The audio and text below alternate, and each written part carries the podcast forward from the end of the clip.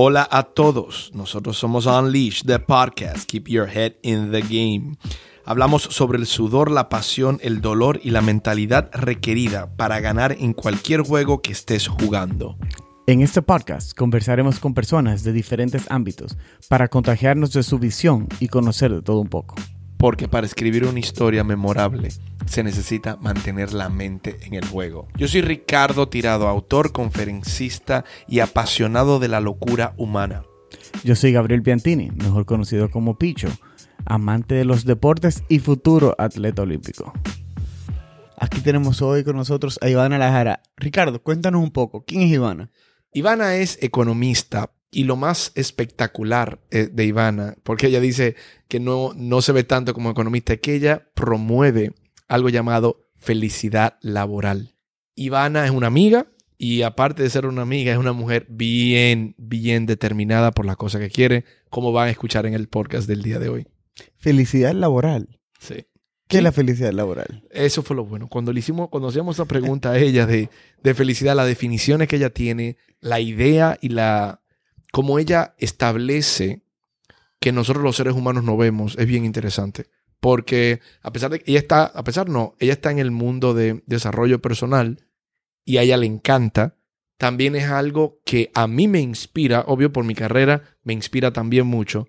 Y de verdad, básicamente nosotros casi lo dejamos hablar a ella todo el tiempo. Eh, lo que van a poder es tener la oportunidad de ustedes escucharla, interpretarla y si tienes una empresa, es probable que quieras adoptar una que otras cosas que Ivana te esté diciendo y para ti también, porque da muchos tips que nos sirven para la vida diaria. Para tener una vida más plena. Totalmente. Y aquí con ustedes, Ivana Lajara. Ivana, ¿cómo tú llegaste a Michigan?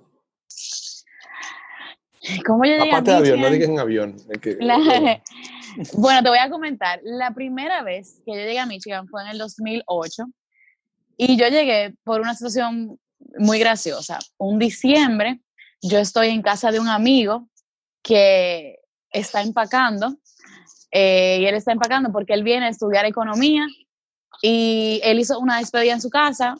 Que valga la, la aclaración, la despedida era todo el mundo lo estábamos mirando empacar y, y- y tomando y compartiendo. Y resulta que él había conseguido una beca, o a través de su familia, tiene relaciones políticas, había conseguido una beca. Y yo lo estoy mirando empacando. Yo digo, yo quiero eso. Yo me voy a ir.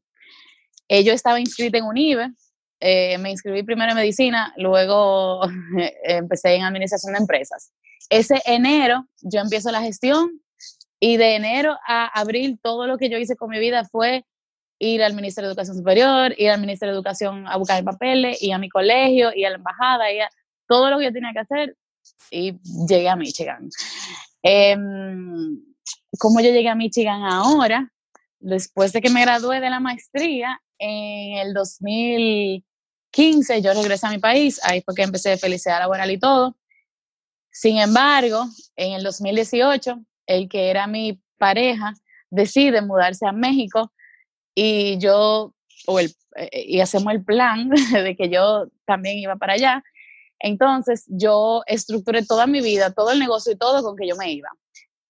Un buen día terminamos y ya yo había hecho todo eso y dije, ok, yo me voy. Yo no sé a dónde ni a sé qué, pero yo me voy. Y como que me llegó la brillante idea de hacer un PhD. Y aquí estoy. Ah, ya, un- una brillante idea de, ok, vamos a hacer un. Voy a hacer un. PhD ahora. ¿Eh? Venga, que Ivana, Y tú entonces ibas a estudiar medicina, te cambiaste a administración y decidiste irte a Michigan. ¿Y qué tú estudiaste en Michigan? Y en Michigan, yo no, eh, la beca me la dieron por economía, yo estudié economía. Cuando estoy en mi último año de economía, cojo una clase electiva de, de recursos humanos y me enamoro de la carrera y hice double major, economía y recursos humanos. O sea, lo que me estoy dando cuenta es que Ivana es la definición de adaptabilidad. O sea, ella quería estudiar Ah. medicina, después se fue a administración y después economía. O sea, y después felicidad, eh, recursos humanos. Perdón, o sea, wow. Eh, ¿Cómo fue ese cambio? Ahora que tú haces esa, como esa observación, yo creo que esa es una de las fortalezas para, para la felicidad. O sea, realmente es como tú thrive en cualquier environment. O sea que sí, mira qué buena observación, me gusta. Eh, ¿Cómo yo hice ese cambio? Eh, ¿Qué te digo? La verdad que yo, yo lo que hago es resolver, o sea, qué es lo que hay que hacer y yo lo hago. Ahora, te puedo decir, te puedo decir que me, me di cuenta este verano, el verano pasado, del año pasado, que la decisión del PhD yo definitivamente no la pensé, o sea, yo no me senté a entender qué es un PhD, qué es lo que yo tengo que hacer, qué va a requerir de mí. No, yo no hice eso porque me encontré con la señora Mount Everest aquí. Pero, pero yo sí soy una persona que si yo digo, o sea, eh, eh, aunque yo te digo, si yo pienso y decido algo, yo hago sin pensar. O sea, ya yo pensé y decidí, pues entonces vamos a actuar sin pensar y vamos a resolver y echar para adelante. Esa es la verdad. ¿En qué tu PhD? Porque hay mucha gente que no está escuchando y quizás no sabe de qué se trata Ok. lo que tú estás haciendo. Mi PhD es de la Escuela de Educación y Desarrollo Humano, eh, College of Education and Human Development, que fue donde hice mi maestría aquí también. Y mi PhD es específicamente en gestión de cambio organizacional. O sea, cómo una empresa vive un proceso de cambio. Específicamente yo, y, y eso fue uno de los retos del PhD, que es totalmente libre y en tanta libertad a veces como que uno se pierde, em, más en lo estudio.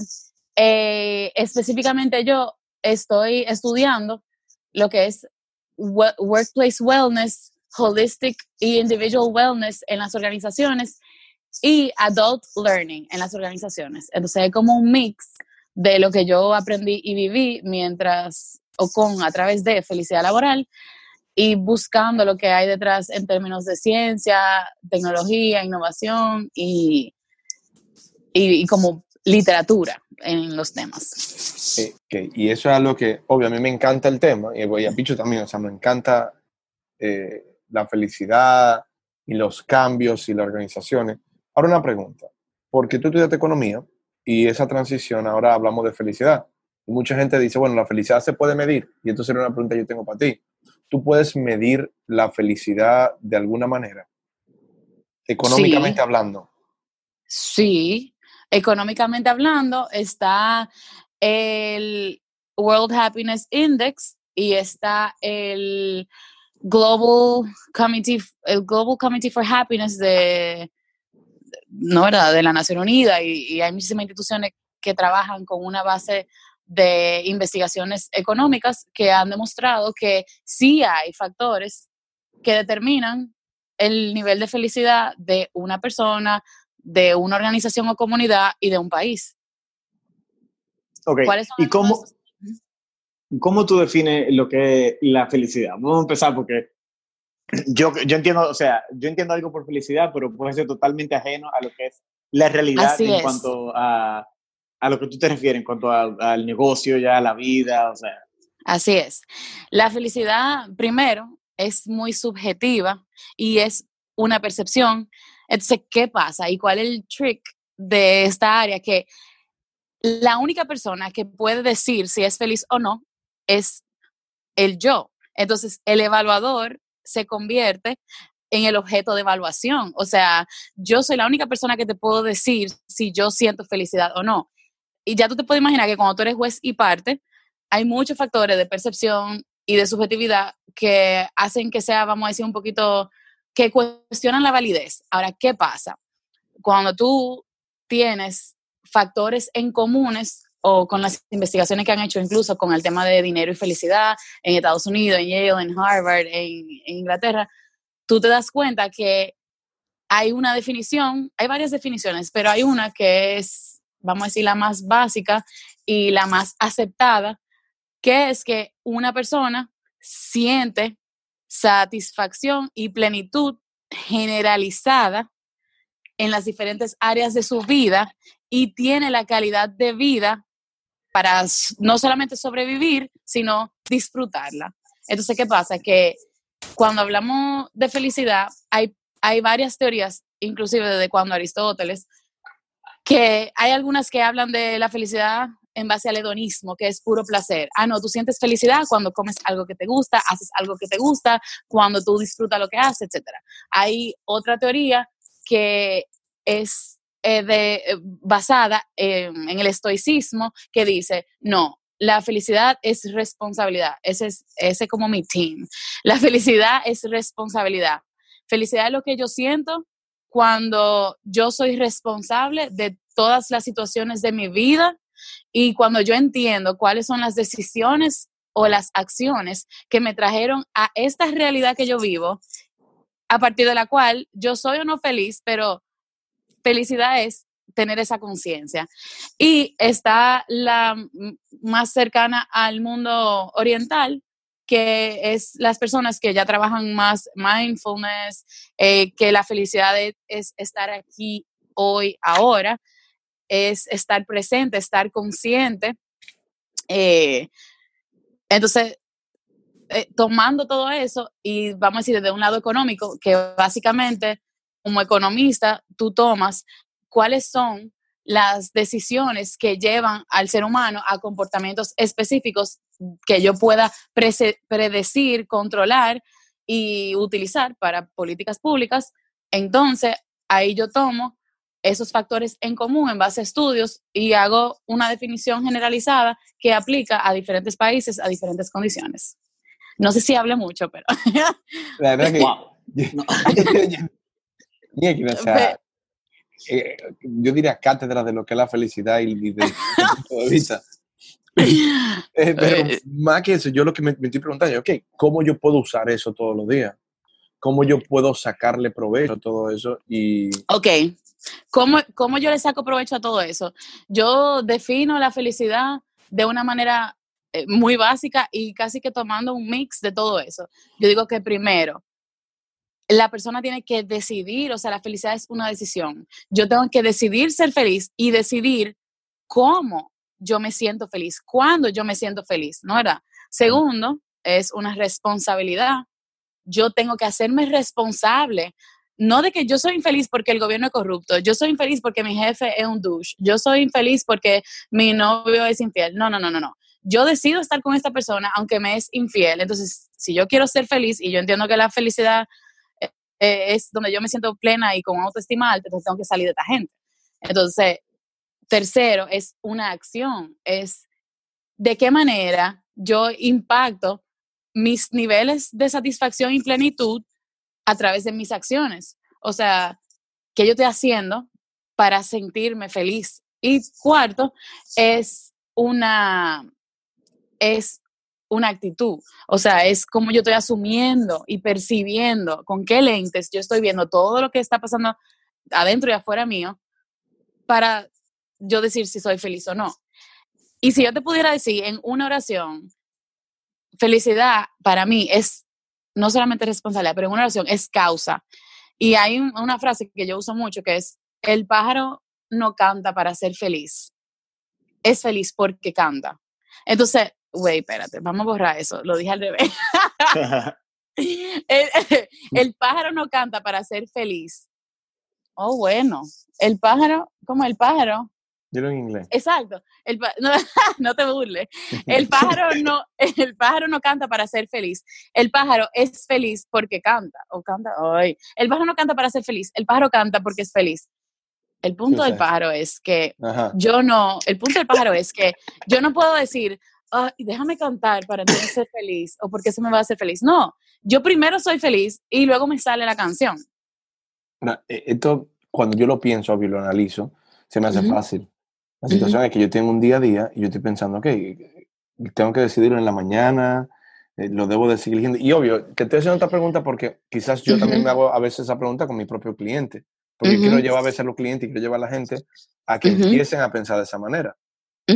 Y no sé, Entonces, de una manera muy práctica, eh, lo que yo te pudiera decir, y ahí yo creo que tú y yo lo hemos hablado con el tema de, del libro de Deepak Chopra, él dice que, que hay dos, la única manera de no ser feliz es estar en dos lugares, o en el pasado o en el futuro, o en la memoria o en la imaginación. Y si en este instante tú, tú no sientes felicidad, y nos ponemos a preguntar y nos podemos buscar, es muy probable que tú estés no aquí, no ahora, no en conciencia, no prestando atención a este instante, sino o viviendo algo de pasado, o estresado por algo que tú traes contigo, o pensando en que si ayer te pasó esto, o hace una hora te pasó esto, o si tú estás imaginándote que tienes estrés por la reunión de mañana, o que tienes una deuda que tiene que pagar, o que estás pensando así cuando llega a tu casa tal cosa. Entonces, la única manera, y eso es lo que te enseñan en las prácticas de mindfulness y, y en la cultura oriental, la única manera de tú alejarte de esa felicidad, que ojo, no es alegría, no es eh, éxtasis, no es... Em, eh, no una emoción, es más un estado emocional, o sea, es plenitud, es paz, es bienestar, es conciencia. La única manera de tú no estar ahí es estar en el pasado o en el futuro, en memoria o en imaginación. Y a mí eso me parece muy práctico porque si yo te pregunto y tú me dices, estoy triste o estoy deprimida o estoy quilla o cualquier otra emoción o estado que no sea eh, plenitud, felicidad, bienestar y buscamos la raíz, es muy probable que esté o en el pasado o en el futuro, en la memoria o en la imaginación. Eh, En- entonces tú estás diciendo que el preocuparte no te deja estar en plenitud, porque el preocuparte significa que estás pasando algo que te- estás pensando en algo que te ocurrió y las consecuencias que te puede traer en el futuro. Claro, mm, eh, yo como humanos, nosotros nos preocupamos, nos estresamos. Sin embargo, eh, por lo menos lo que yo he estudiado y lo que he visto y he vivido, eh, cu- cuando sí tengo prácticas constantes, por ejemplo, de vipassana y de estar aquí presente ahora, realmente la preocupación se elimina y, y- y te pudiera decir, o sea, tú dices, bueno, claro, es muy fácil para un monje no preocuparse porque vive en una montaña y lo único que está es que respirando. Nosotros vivimos en una realidad donde yo me enfrento a muchas situaciones, a relaciones y a experiencias que son estresantes, pero para responder a tu pregunta, sí, la verdad que preocuparse es como una mecedora. O sea, tú crees Ni- que tú no. te estás moviendo. Ivana, no me digas eso. ¿Qué pasó? Ivana, yo, yo soy que yo siempre le digo a mi esposa que ella se queja que yo veo muchas películas. Y mi amor, tú no sabes lo que yo aprendo de las películas. Y en una película, yo, en una comedia, Van Wild, yo aprendí eso. Worrying is like a rocking chair. It gives you something to do, but it doesn't get you anywhere. Anywhere, Y claro. escuché eso, mira, hace ¿Cuál como, sé película? hace como Eh, 15 años. Es National. Lampoon's Van Wilder se llama, y se me ha quedado en la cabeza, pero grabada que yo siempre me acuerdo de eso. Claro, claro. Entonces, ¿tú Y sabes cuando me hace- preocupo, pienso en eso mismo. Digo, ¿sabes qué? Deja de preocuparte ahora mismo, porque si tú no puedes resolverlo en el instante, no hay razón para causarte ese estrés añadido ahora mismo.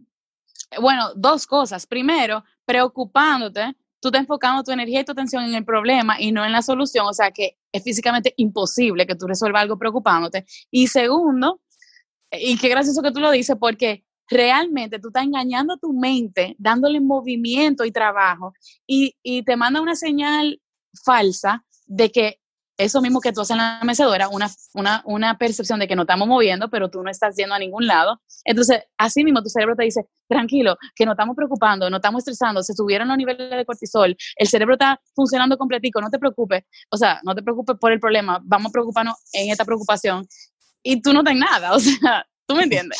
Claro. Claro. Y mm, ah, te dijiste algo que me encantó.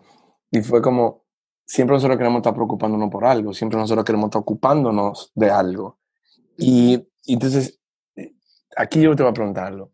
¿Por qué la empresa se están preocupando por eso en el día de hoy? ¿Por qué? Porque tú estás est- estudiando esto para cambio. Yo sé que hay gente que dice, bueno, que el futuro no. Hay gente que no tiene idea y yo tengo empresa que vamos y dicen, no, son, aquí lo que queremos es resultados. ¿Cuál, cuál es la Ok, razón? por- ¿Por qué, por qué las empresas tienen que ocuparse de este tema? ¿Qué pasa? Hay, está, hay un, lo que le llaman increasing awareness en la salud mental, en el bienestar integral. Antes, o sea, época industrial, el ser humano tenía la idea compartida y generalizada y- y- y ingrained de que yo lo que tengo es que venir a este trabajo, ponchar, hacer mi trabajo e irme de aquí.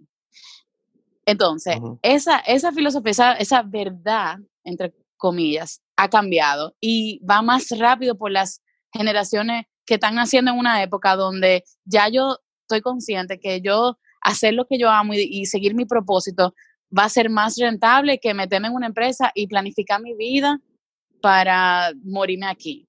Entonces, ¿por qué esto es un tema del cual las empresas tienen que ocuparse porque van a dejar, o sea, van a todo su dinero a invertirlo en reponer vacantes, en entrenar personas nuevas porque se le fueron eh, eh, las que acaban de contratar. Y segundo, en con todo el tema de la tecnología. Ya nosotros sabemos que hay muchos empleos que se están siendo desplazados y sustituidos por lo que tú quieras llamarle automatización, algoritmo, inteligencia artificial, como tú le quieras poner, por tecnología.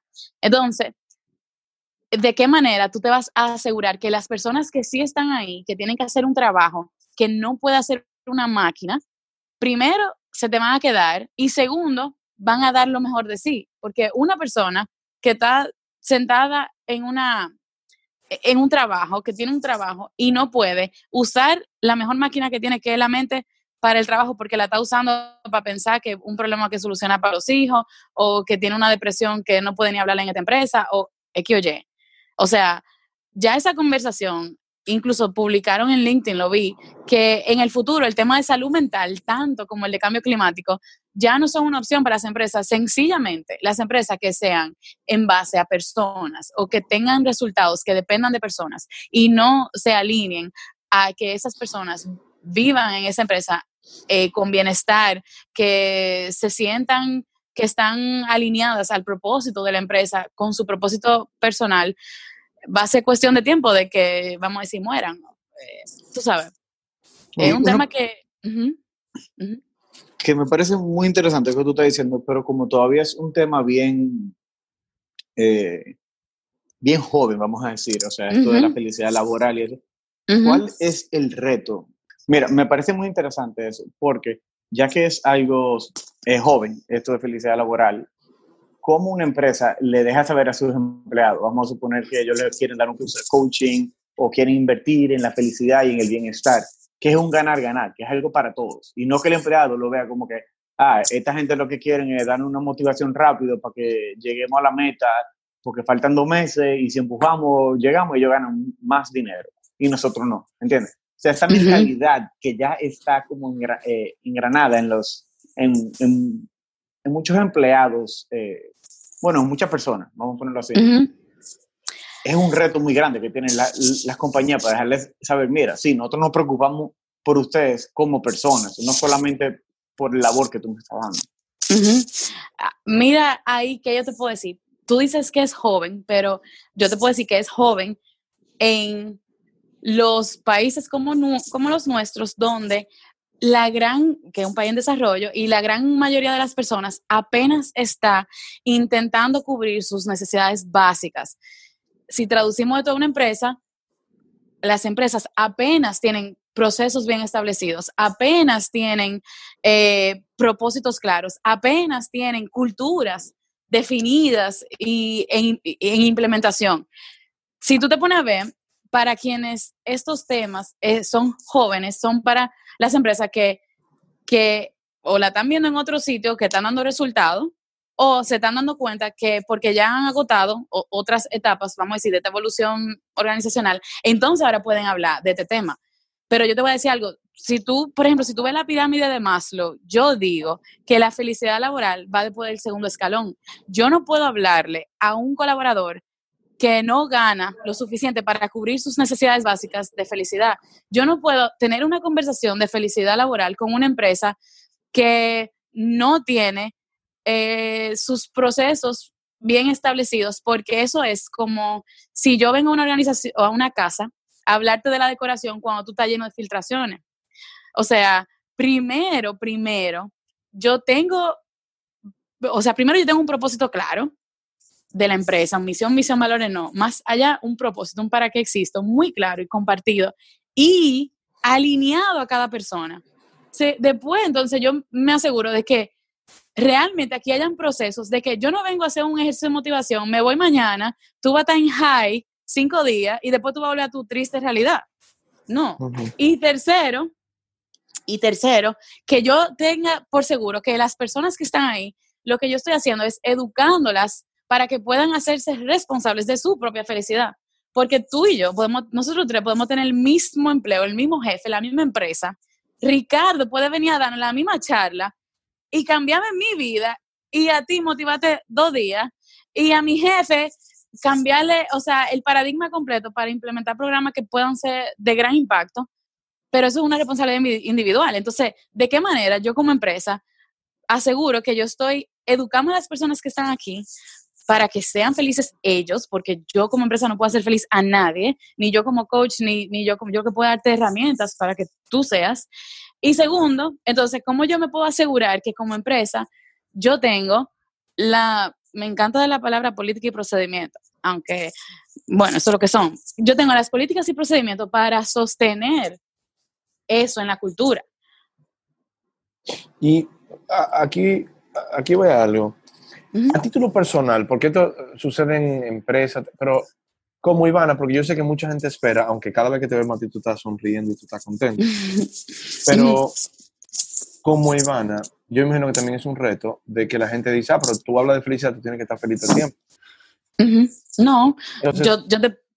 Ah, perdón, a, título personal, ¿cómo esto ha sido un reto para ti, eh, enfrentarte en este punto? Yo quiero dedicarme a esto, yo quiero hacer esto. ¿Cuál es el reto que tú has representado para ti? Ok, primero te puedo decir por qué yo empecé en todo esto. Y es la misma razón por la que yo estoy tan convencida que la clave es educar a ese colaborador que está sentado ahí. Yo en el 2013, en el último empleo que tuve, cuando regresé al país de mi carrera, me dieron un trabajo. Y a mí por, vamos a decir, relaciones, me dijeron que tenemos una institución del gobierno, que sabe que tú vuelves, tienen un proyecto para ti, te van a hacer una entrevista, le van a encantar ese proyecto, etcétera, etcétera. Yo voy muy emocionada, llego mi primer día, voy a mi entrevista, obviamente que me dieron el trabajo, llego a mi entrevista, me entregan el proyecto, todo, toda una gran emoción y el proyecto que me entregan es de artesanías. Y yo, con mucha eh, educación y diplomacia, cojo mi proyecto, entiendo, hago las preguntas, me, voy a mi casa con mi catálogo de artesanía, llego a mi casa, tiro el catálogo de artesanía en la cama de mi mamá y papá y me pongo a llorar y digo, tú sabes, la típica excusa, yo no estudié fuera para esto, a mí no me importa un carajo de ninguna artesanía, yo, o sea, ¿qué, qué es esta burla? Yo me voy a buscar un trabajo de verdad, de mi área, yo lo que quiero es ayudar a la gente a, a dar lo mejor de sí, yo lo que, me fui en esa. ¿Qué pasa? En ese mismo instante, yo digo, ven acá, Ivana, ¿qué es lo que tú quieres? ¿Qué es lo que tú sueñas? ¿Qué, ¿Cuál sería ese trabajo que, entre comillas, te hiciera feliz? Y yo dije, uno, donde yo pueda ayudar a la gente a amar lo que hacen. Y yo dije, ahí mismo me respondí, dije, ok, esta es tu oportunidad, tú tienes decenas, eh, ¿cuánto? X cantidad, miles de artesanos en este país que tú puedes ayudar. Y en ese instante que yo conecté mi propósito personal con el propósito de ese proyecto y de esa institución o, ese proyecto específico, a partir de ahí, óyeme, yo pasé, fueron como 32 fines de semana que el sábado y el domingo yo estaba yo vendiendo artesanía, que pudimos hacer, como me pude involucrar en una de las ferias internacionales más grandes de artesanía y representar a todos esos artesanos, que nosotros, o sea, yo conté coco, yo cargué caja de larimar, yo, yo viví ese proyecto como que era mío, porque yo conecté mi propósito con el del proyecto.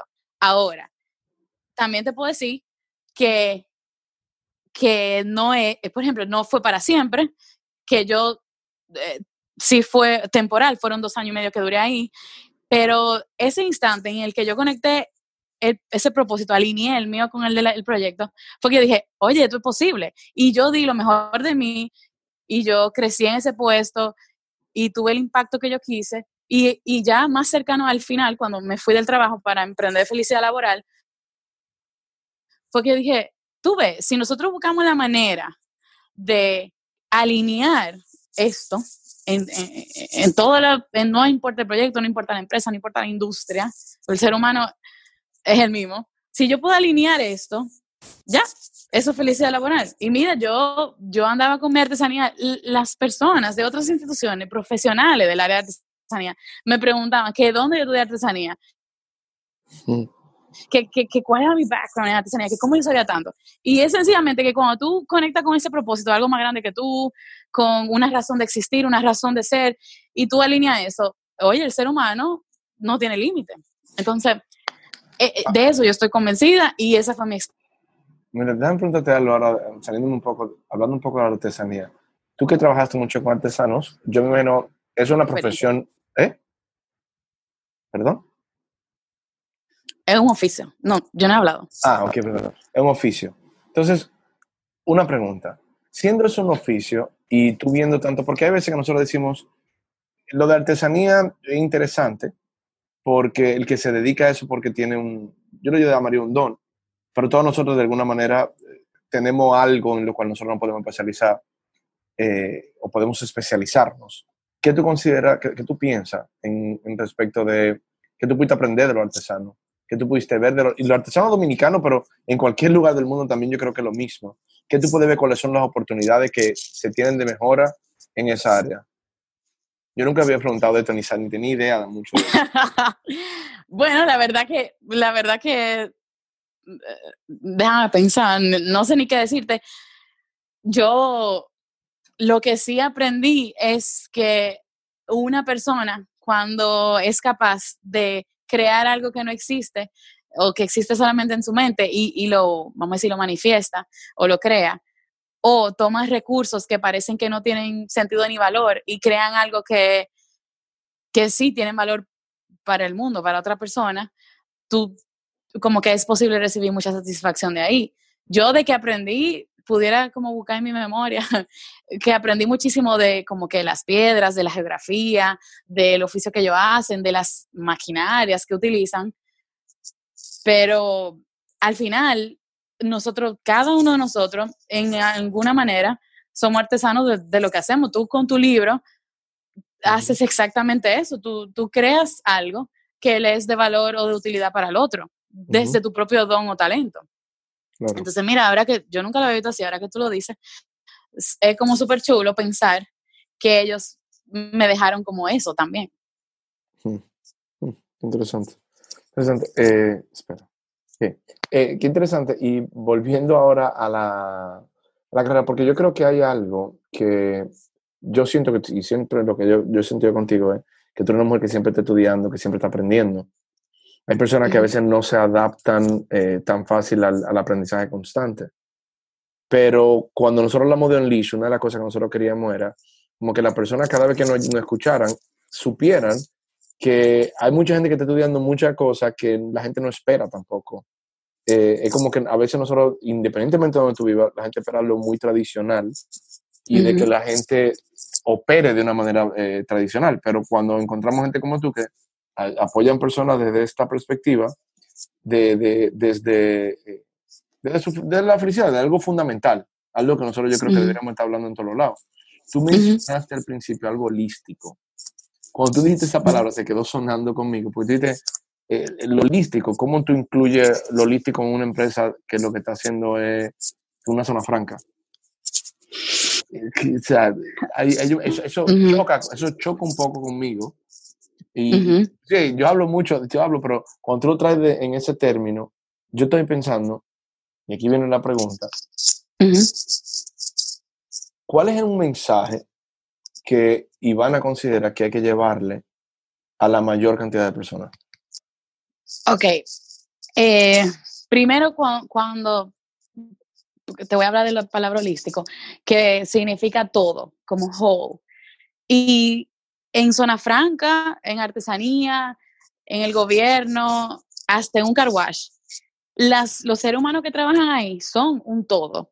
O sea, yo, independientemente de donde yo trabajo y lo que yo haga, yo soy em, una persona integral que maneja, o sea, que, que gestiona diferentes recursos internos, externos y que tú y yo, hasta siendo de cultura diferente, de países diferentes, de walks of life, como dicen diferentes, eh, somos whole. Entonces, la empresa, Zona Franca o cual sea, lo que tienen que entender es que el que está sentado ahí no es solamente el gerente de marca, es el padre de dos niñas, es el divorciado o el casado, es eh, eh, el que tiene deuda, es el, que, el que es alcohólico, es el que sufre de depresión o de quién sabe qué.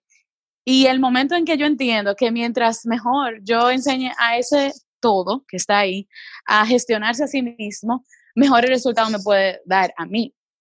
Mm. Entonces, como que, eh, eh, incluso tú mencionaste algo, algo que, que me despertó algo y, y, y me acuerdo, entonces el tema que estábamos hablando con Gus ahorita, y es que como yo, como que, ok, la gente espera que yo siempre esté feliz, etcétera. Algo que yo aprendí, que cambió mi vida para siempre y que me ayuda a entrenarme a mí misma para poder intentar ser feliz todo el tiempo o, o ser feliz punto, ¿no verdad? Es entender que las emociones, y eso lo aprendí en Vipassana y eso fue lo que aprendí en California, las emociones son visitantes.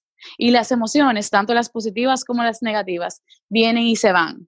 Y el momento en que yo aprendo a observarlas en vez de a convertirme en ellas, entonces yo puedo sentir, vamos a decir, ese bienestar, esa plenitud, esa satisfacción de yo soy responsable de todo lo que me está pasando. Y aquí ni vamos a hablar de fe, yo, yo soy muy de fe, pero hablando en este como mundo físico, todo lo que me está pasando es resultado de una decisión que yo tomé, ¿ok? Entonces, si me está pasando algo negativo y me viene la tristeza o la ira o el miedo o la vergüenza o cualquier emoción que no sea positiva y que, vamos a decir, no necesariamente esté asociada a la felicidad, entonces yo lo que tengo es que sentarme y entender que me está visitando esta emoción, que no me tengo que convertir en ella y que puedo dejarla que venga y se vaya Ujú. y yo decidir qué hacer conmigo. Ujú. Pero, ¿de qué fácil? No. O Ya. sea, somos seres humanos y estamos entrenados para reaccionar a nuestras emociones en vez de observarlas y a decidir qué acción tomar. ¿Qué es eso de Vipassana? Yo veo que tú, lo, tú lo has mencionado varias veces. ¿Qué es eso? Ujú. Cuéntanos un poco de Vipassana. Ok, Vipassana es, una, es un método de respiración. Ellos dicen que es un estilo de vida. Es una práctica de meditación.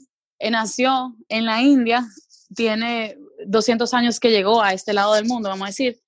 Y lo que te enseñan es justo a eso, a respirar de una manera y a enfocar tu atención en tu respiración de una manera que tú te vuelves muy sensible a todo lo que está pasando en tu cuerpo.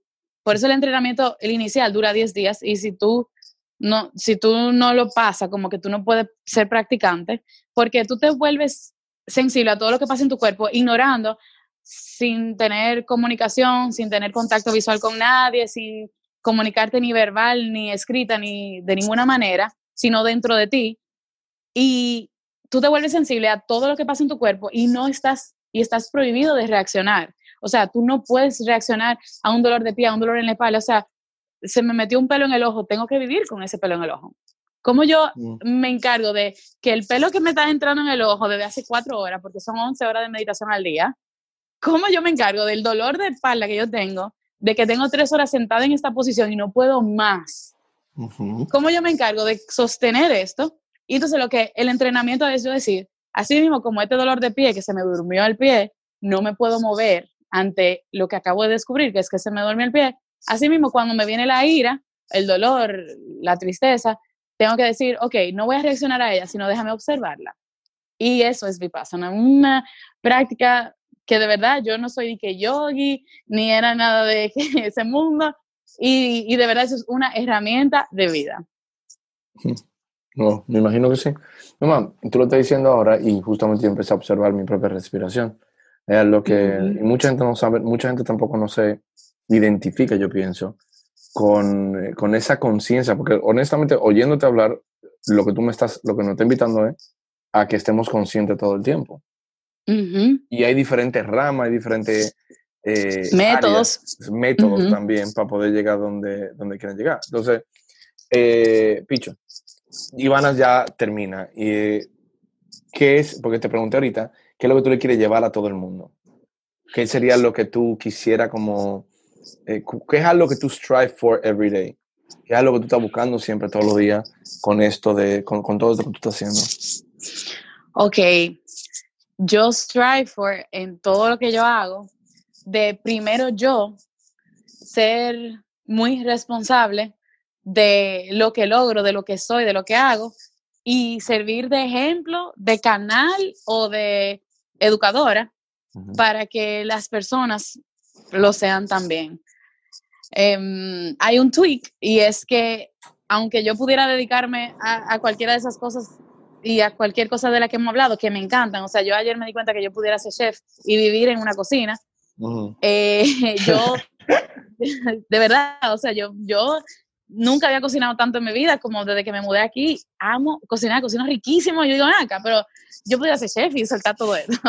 no, pero, pero hablando en serio, el tweak es como que, ¿cómo yo puedo educar a las personas a entender que el trabajo, eh, work, es una manera de tú manifestar todo lo que tú eres y que tú realmente sí puedes ser feliz y sentirte pleno y sentirte, eh, eh, ¿cómo te digo? Como que tu espíritu se está, se está manifestando a través del trabajo que tú haces.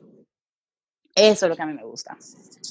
¿Tú has logrado alguna vez con alguien en ¿Cuál es una experiencia que tú puedes decir? Tú sabes que este, esto que me ocurrió, donde me tocó aplicar todo lo aprendido con alguien. ¿hay alguna historia así o algo? Porque yo sé que tú das, obvio, tú, tú tú das conferencias, tú trabajas con empresas. ¿Cuál ser un testimonio que si tú dices, tú sabes que este, te- este testimonio me marcó demasiado? ¿Testimonio de empresa o de una persona individual? Como quiera. Ok, porque tengo un testimonio de una empresa, viví una experiencia eh, de mucho aprendizaje hace quizá tres años ya, y, y fue que primero el, el líder, el, el dueño fue una institución financiera, y el líder me dio cancha abierta de yo, o sea, me dijo, tú tienes presupuesto, tú tienes mi apoyo, yo creo en esto, una de las métricas con las que vamos a evaluar es el, el, nivel de satisfacción de las personas en la empresa y los números del equipo de ventas. Y la verdad es que el equipo de ventas en dos años de nosotros implementar todos los programas de felicidad laboral, de nosotros certificar como coach a la directora de ventas, de nosotros dentro de los pilares de felicidad laboral que trabajamos y dentro de las diferentes estrategias que trabajamos, al año y medio, al año y medio, el equipo de ventas cuadruplicó su resultado. Ese, esa empresa escaló de nivel dentro de su mercado y el clima, el ambiente, no solamente que pudimos como manipularlo estéticamente y, y físicamente, sino que se sentía diferente. O sea, e- eso fue una transformación que los clientes lo expresaron, que están los testimonios, tenemos los números y, y fue muy tangible. Y con una persona, yo tengo un, un testimonio que es de los que me, me dicen como que, oye, sigue y sigue, que aunque te miren como que tú eres una loca y que nadie entiende lo que tú haces, sigue. Eh, y fue una persona que ella trabaja en un equipo de, de, de, de negocios de un banco y ella vivía frustrada porque dice, el dinero no es lo mío y la verdad como que a mí yo me he dado cuenta que lo que me gusta es trabajar con la gente, negociar y etcétera, pero no me gusta que me midan con dinero. Trabajamos, trabajamos y ella al tercer mes, o sea, el, el siguiente trimestre, ella de sus objetivos de ventas, que ella lo que estaba logrando era como un 22, un 23, llegó a un 60, un 50 y pico y dijo, por primera vez me van a pagar mi bono, por primera vez, o sea, estoy viendo estos resultados, mm, ahora ya hoy la han promovido dos veces, y es una persona que guardo muy cercana a mi corazón, una gran estudiante, y todo e- es aplicando lo que, lo que hemos hablado en este podcast, o sea, suena como muy como aéreo, pero el momento que tú te permites como struggle, porque también yo creo mucho en el struggle. Si tú te permites como struggle with it y como struggle with yourself, es totalmente posible. Bueno, dicen, dicen que así es que sale el, el mejor metal del mundo y todo así. When you pound it, cuando tú lo cruzas por, eh, o sea, cuando tú lo pones en, en temperaturas extremas, o sea, en otras palabras, when you forge it, tú en tu vida tú Ujú. necesitas ir por un struggle, porque hay muchas cosas, o sea, tú o sea, si tú no pasas por struggle, tú no, tú no sabes cómo tú vas a reaccionar ante el struggle, tú no sabes cómo eso te va a cambiar. Y al final del día, de todo, si tú no le sacas algo positivo a todo, por más malo que sea, entonces de verdad fue un desperdicio esa experiencia. Ujú, Así es. Y tú te pasas la vida repitiendo experiencias, repitiendo malas relaciones, patrones, y es todo por tú. En vez de struggle with it y, y, y overcome it, tú simplemente o lo evades o, o le das la vuelta o lo, o lo disfrutas y lo sigues, aunque sea difícil y, y, y triste la situación. No, que mi pareja siempre me da golpes y tú te sigues buscando pareja así, en vez de tú sentarte con toda tu estima y con el trabajo emocional que tú tienes que hacer, tú sabes, y decir, ok, esto se acabó. Pero sí, así. Cuando te oigo yo pienso, y obvio, porque estamos relativamente en la misma carrera, Ujú, yo digo, y, y yo tengo, a pesar de que tenemos, tengo muchos años en esto, y Picho que trabaja también con todo lo que es el, eh, en deporte, yo pienso, eh, y esto lo digo porque lo, vi- lo lo vengo viendo de hace mucho tiempo. Eh, ¿Cómo tú diferencias a alguien que sabe exactamente lo que está diciendo con una base sustentada a alguien que is just faking it? ¿Cómo tú sabes diferenciar? Porque tú estás aprendiendo de mucha gente ahora. Obvio, tú estás en una universidad, estás en paso. ujú. ¿Cómo tú sabes la diferencia entre uno y otro? La diferencia entre una y otra, entre uno y otro, yo lo hago antes de ver al uno y al otro. Yo, eh, Ricardo, soy muy celosa con quien yo escucho, a quien yo presto atención y de quien yo aprendo. Y yo tengo dos maneras de identificar. O tú me estás contando una experiencia, tu aprendizaje en base a los resultados que tú me estás diciendo, o yo lo estoy viendo en literatura y ciencia. O sea, yo aprecio las opiniones y entiendo mm, que cada quien tiene la suya. Y a veces nuestras mismas experiencias nos limitan de poder decir verdades en vez de opiniones. Pero la verdad es que yo, yo, ¿de quién yo aprendo? Tú o me presentas tu resultado y me enseña eso, o tú me muestras la ciencia, la enciclopedia, y, y mira que ahora que me está tocando a mí estudiar de verdad, para decirlo así, sí, porque me ha tocado ver, por ejemplo, cuando una teoría no tiene refutación, no es cierta, es imposible. Y yo que soy muy extre como eh, eh, extremista y como eh, exagerada y como que yo soy muy de que blanco o negro, tú lo sabes, hemos tenido esta conversación. Ya a mí me enseñaron, o sea, que la ciencia no funciona así. O sea, hay una teoría de la gravedad, pero hay una teoría que prueba lo contrario. Hay una teoría de la evolución, pero hay una teoría que prueba lo contrario. Entonces, cuando yo me tranco de que esta es la pura verdad, ya desde ahí yo tumbé tu argumento, porque eso es ciencia. Entonces, yo con eso, yo digo, si vas a aprender algo de alguien que no sea o un científico o un laboratorio o algo comprobado, entonces aprende de su experiencia y con el contexto de esa persona los resultados que tuvo. Ah, pues vamos arriba. Ah, ok. Y buenísimo eso. Y eh, esto es una pregunta que ya siempre la hacemos. Libros que tú recomiendas. ¿Qué libro tú dirías? ¿Sabes que este libro yo lo tengo que recomendar? Este libro No, que a mí me encanta. no tienen que ser de, de felicidad laboral, ni sino simplemente un libro que a ti Que te, me- te puede ser de felicidad también, ¿eh? O sea, siéntete... Ok. Ok, hay un libro que cambió mi vida y fue incluso de los que me, primero, me convirtieron a convertirme coach y segundo, me acompañó en el proceso. Se llama The Firestarter Sessions de Danielle Laporte. Ella, básicamente, su trabajo como coach y con su trabajo como coach creó una herramienta que literalmente yo sentí que tuve 15 sesiones con ella y literalmente fue Firestarter, como ella lo dice. Eh, me cambió la vida, lo recomiendo. No es un libro fácil, pero, o sea, fácil de, ni de leer ni de completar, pero es mágico para mí. Y segundo, un libro que también me cambió la vida y que no necesariamente del tema de felicidad, es, eh, fue Big Magic de Elizabeth Gilbert. Ajá. por el tema de que yo creo en la creatividad y yo personalmente creo que la creatividad y la capacidad creativa de las personas y como desarrollemos eso va a ser la diferencia entre tú quedarte sin empleo en 10, 20 años o tú decir, ah, esa máquina puede eso, pero yo tengo una máquina que puede crear, que las máquinas hasta el día de hoy todavía no pueden. Entonces, eh, ese libro, Big Magic, prendió en mí como, primero, un sentido de urgencia, como que tú tienes una idea, tú tienes que hacerla realidad ahora mismo. Si no, Y segundo, hacer, sí, eso Ah, óyeme, si tú no la hiciste, esa idea se fue y buscó otra gente que la haga. ahora mismo. Y Wow. segundo, ujú, ujú, y se- así mismo ya lo dice, dice, la idea te escogió. Si tú no la manifiestas, tú, tú me acabas de una patada en el culo, básicamente.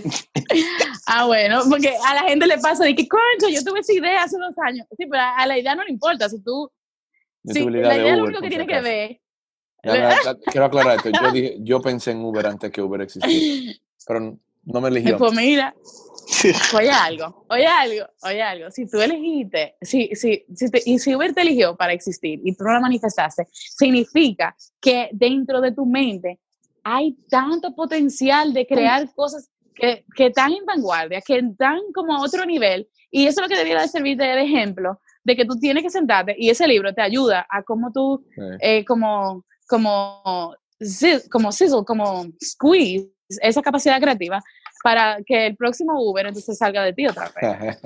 Gracias. Tú ves, ya salgo y empoderado. Mira, para que no te quejes, coaching on the spot, me dieron aquí. Sí, me encanta. Qué risa. Mira, ok, Ivana, ahora, me encanta lo que tú estás diciendo, pero tenemos que entrar a otro tema ahora. La gente Ok. te tiene que conocer. Ahora que tú Ok. vives de esto de la felicidad y es algo que tú aplicas todos los días en ti y todo eso, cuéntame, ¿cómo eso ha cambiado tu vida social? Cuando tú sales, la vida Ay, ¿Cuál vida social? no, mentira. Em, tu Mira. interacción. Primero, cuando alguien te pregunta, vamos a suponer que tú estás afuera con, con tus amigas o, o en, en lo que sea, en una juntadera, en un bar, lo que sea, ujú. y alguien viene y se te acerca y tú estás hablando y te pregunta qué tú haces y tú dices, no, yo trabajo en felicidad. ¿Cuál es la reacción de la persona cuando tú le dices eso? Bueno, siempre están lo- los típicos dos extremos. Wow, me encanta, qué chulo, voy a decirle a mi empresa que esto, que lo otro, wow. Y el otro de que, pero, ¿cómo así? Es un trabajo de verdad. ¿Y pero qué es lo que tú haces en verdad? O sea, ¿cómo así? Em, pero yo te voy a decir, mi vida social, al igual que las otras vidas que tenemos, la laboral, la, la privada, la, no, ¿verdad? La, la que tú quieras ponerle, yo ha cambiado, ha cambiado en el sentido de que yo me he vuelto muy responsable y yo soy, de nuevo, lo dije ahorita, soy muy celosa con mi tiempo, también soy muy celosa con las relaciones que tengo y que sostengo. Y no en un sentido egoísta de que no, si esto no me deja beneficio, pues entonces no. Pero, pero sí en el sentido de que si esta relación no es de mutuo crecimiento, no pinto nada aquí.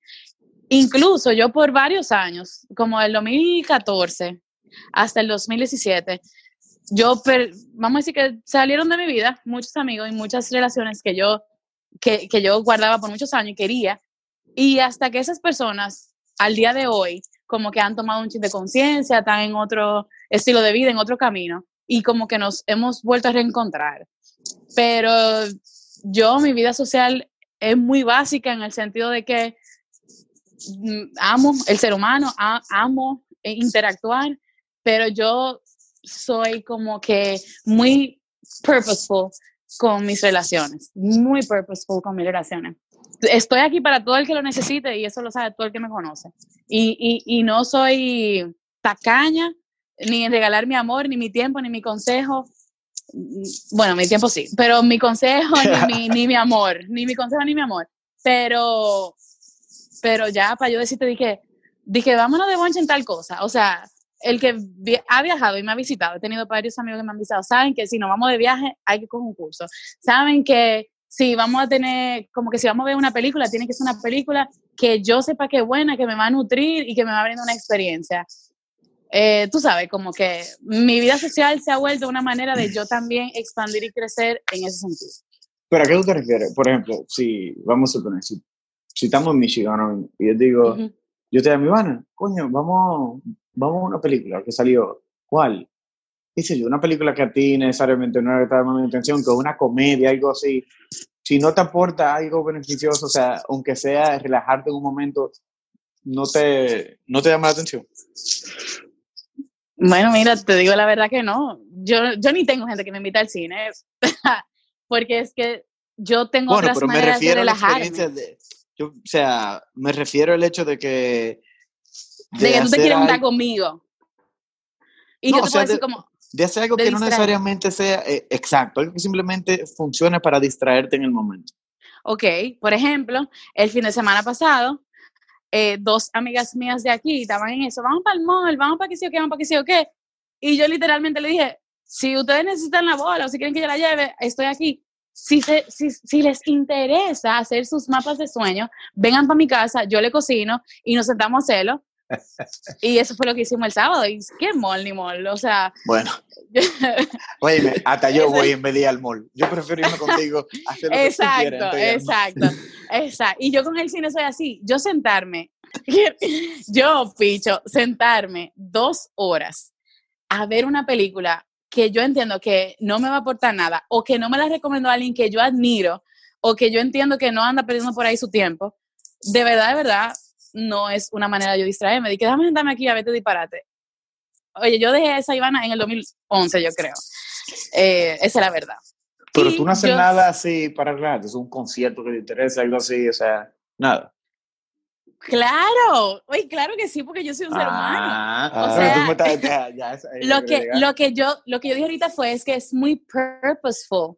O sea eh, qué te digo yo sí hay días que yo sí voy y digo como que ah déjame pasear por aquí ah déjame sentarme afuera ah déjame yo hago muchos proyectos DIY yo me de distraerme mira oye esto hay un término muy interesante que también es científico y se llama ocio valioso y el ocio valioso es el tiempo en el que tú te desconectas de las tareas que tú tienes que hacer por ya sea compromiso o por trabajo o por tus roles, los roles que tú tienes en tu vida, pero que al mismo tiempo te aportan algo, algo tan sencillo como que abren tu creatividad. Entonces, por ejemplo, no por sonar como la más nerd del mundo, pero yo prefiero ir a un museo de niños a literalmente hacer nada y pasillar que yo ir al mall a ver vitrina eso es ocio valioso. Algo yo aprendí en el museo. Si yo puedo, por ejemplo, una obra de teatro, claro que sí, aunque no tenga la menor idea de qué va a ser, yo voy y la veo porque puedo apreciar el arte, puedo apreciar las personas, como que imagíname el trabajo que tuvieron que hacer practicando y, y por estar ahí. Pero yo veo una película mala, no, no, no. eso no es ocio valioso, eso es como autodestrucción para mí. Yo no he oído ese, ese término de ocio valioso. Ah, y déjame contarte. En la UAS hay un profesor, te puedo conectar con él, que hizo su doctorado en ese tema. Aperísimo el tipo, el señor. Mira qué interesante. Mira qué interesante está eso. Del ocio. O sea que ahora, ahora ya, ya- me jodiste la vida, Ivana, porque cada vez que yo estoy pensando de, voy a perder tiempo, ¿este ocio es valioso o no es valioso? No es valioso. Exactamente, exactamente. Y si hay un ocio que tú tienes que, como que por ejemplo, este domingo yo tengo que ir a un baby shower. Aprecio mucho a esa persona, pero si pudiera hacer otra cosa como más valiosa, la hiciera ahora. ¿De qué manera yo puedo hacer que ese momento sea valioso? Yo como que puedo pensar curiosidades que tengo de la vida de cada una de esas personas, que me puedo imaginar quiénes van y qué, cómo yo puedo conocer. Y no es persona como una freak perfeccionista planificadora de que, ok, la, la, la, tú sabes. Pero yo tengo mi tiempo de desconectarme total y tengo mi tiempo de, de no pensar, por decirlo así, o solamente estar. Pero el momento que tú vas a tener como un encuentro social o vas a interactuar con otra persona, no es para tú estar desconectado, sino de qué manera tú agregas valor o obtienes valor de ahí. Hmm. Ocio valioso. Ok, Me gustó eso. Buenísimo. Me gustó eso. A nivel personal, si, si lo vamos, así como Pichu te acaba de preguntar, de, eh, a título personal, de todo esto, ¿qué es algo que tú dices? Tú sabes que yo, esto yo quiero verlo suceder eh, in my lifetime. Cosas que yo quiero manifestar en mi vida, Sí. eh, que yo quiero vivir o que yo quiero hacer. No sé, cualquiera de las dos. Cualquiera de las dos. Bueno, yo... Hmm, es una buena pregunta. Eh, déjame pensar. Eh, ¿Qué yo quiero hacer? Aquí está Ricardo haciendo life changing questions. Sí, porque uh, es como si una parte de mí, yo te puedo decir lo que yo tengo en mi vision board. Sí. Eh, y yo quiero, por ejemplo, yo quiero, yo quiero empezar en algún momento a trabajar en temas de políticas públicas y asesorar gobiernos en, en temas de felicidad. Eso es lo que yo quiero hacer. Yo, me, yo quiero mudarme a Miami y montar mi empresa allá. Yo quiero tener la escuela digital de felicidad laboral más grande de Latinoamérica. Muy bien. Yo, yo estoy ahora trabajando en mi tesis y tengo como la posibilidad de acompañarme o trabajar o por lo menos escuchar a un premio Nobel de Economía. Esa, eso casi que no me deja dormir en la noche, la emoción. Yo quiero tener mi familia. Yo quiero, eh, si vamos a hablar muy físico y muy terrenal, yo sé que yo voy a algún día tener un avión. Yo sé que yo voy, es verdad, o sea, cosas que quiero manifestar en mi vida. Estoy pensando en una isla, lo he pensado mucho en mi vida, entonces ya he conocido dos personas que tienen una isla y digo, pues sí, yo también, yo también. Entonces, como que, aunque yo te pudiera decir muchísimas cosas que yo, que yo, por ejemplo, ya se me pasó el tiempo de 30 on the 30, pero me encantaría hacer 40 on the 40. Quiero crear una herramienta tecnológica que acompañe a las personas o a las empresas con todo este tema de felicidad laboral. Ni siquiera me puedo pensar en eso, me quiero como graduar primero. De hacer, uff, o sea, de nuevo, eh, muchísimas cosas, pero como que tú me lo preguntas y me da una sensación como que si yo no hago nada de eso y todo se acaba aquí ahora, también fue increíble, tú sabes, Mm. como que de que en esta vida que yo quiero manifestar que no puedo dejar de hacer, ya casi te quiero decir como que ya lo hice, o sea, Nice. eh, ya lo hice. Yo he ido al aeropuerto y comprado un vuelo sin nada y he tenido que viajar lavando la ropa interior. O sea, yo he he hecho muchas cosas como que yo te digo de que, ¿qué yo quiero hacer? Así como retarme a mí y hacerlo. Bueno, yo- ya yo te esa- sí, como que es más de lo mismo, pero como más grande, tú sabes, o más, o, o que requiere yo ser una persona con mejor habilidades, con mis talentos súper exponenciados. Y, y claro que va a requerir muchísimo de mí, pero, pero sí, pero. Sí. Así que nada, cuando tenga la isla, entonces vamos para allá. Allá. Ahora, la pregunta que más le gusta a Picho, y me toca a mí, me, me toca a mí hacerla. Ajá. Y es la. Eh, ¿Cómo es, Picho? La de tres lugares. No, vamos a ver, tres lugares, tres personas. ¿Cómo lo hacemos hoy, Picho? ¿Tres personas o tres lugares? Que ella quisiera conocer, o tres personas, o. Otra persona y o lugares. O sea, Vamos si tú tuvieras acceso a quien sea en el mundo, por ejemplo. tres personas. Ok. y tú- Acceso, o sea, que estén vivos. No, O- imagínate, imagínate que, Ah. tú- o sea, imagínate que, que tú puedas tener de que En una la historia cena de la con humanidad. alguien así, a, conver- a conversar una noche, a pasarte una noche. eh, Así como tú estás hablando, sí, hoy. relajados, así. Exacto. Ok. Yo, yo quisiera eh, conocer a Obama. Quiero sentarme, me encantaría invitarlo a cenar y hablar con él. Eh, eh, Ah, pero lo, lo podemos organizar para la semana que viene si tú quieres. Exacto. Está vamos, vamos. La puso fácil. Eh, da fácil, da fácil. Eh, me encantaría haber, haber conocido o hablado con Einstein. O sea, Mm. yo estuve estudiando y leyendo con todo el tema del, del cambio, con tema de, de caos y de energía y todo eso. Y la verdad que el tipo es de otro freaking mundo. O sea, él estaba como desubicado en el tiempo. Bueno, no, él fue perfecto, pero me encantaría hablar con él. Y déjame pensar, la verdad que si pudiera tener una cena con una persona o con una tercera persona, ¿quién sería en la historia de la humanidad? Eh, eh, no sé, me da como curiosidad Napoleón, una persona tan chiquita y como con tanto quizá trauma, que Mm. haya decidido conquistar todo lo que conocía como mundo y lo hizo, me da un chingo de curiosidad. Quizá, no sé, se me acaba de ocurrir. Mm, Qué bueno. Como que fuera interesante aprender de él. Mira qué bien. Ok, no, Ivana, de verdad, este, gracias por, gracias por tu tiempo. Gracias por, Gracias a por. Y sea que me encanta, Ivana, que tú, y si hay algo que yo he aprendido mucho de ti, lo de tanta, tú tienes mucha información, mucha teoría, pero el, el hecho de, como tú lo dices, you thrive para practicarlo también, para mí es espectacular. O sea, que de verdad, muchísimas gracias por estar con nosotros en Unleash. Y Gracias, gracias a ustedes, gracias a ustedes. Y La verdad ahora, que me lo gracias disfruté. por Me ponernos a pusieron a trabajar. pensar, ¿eh? Sí, Sí. y ustedes a mí.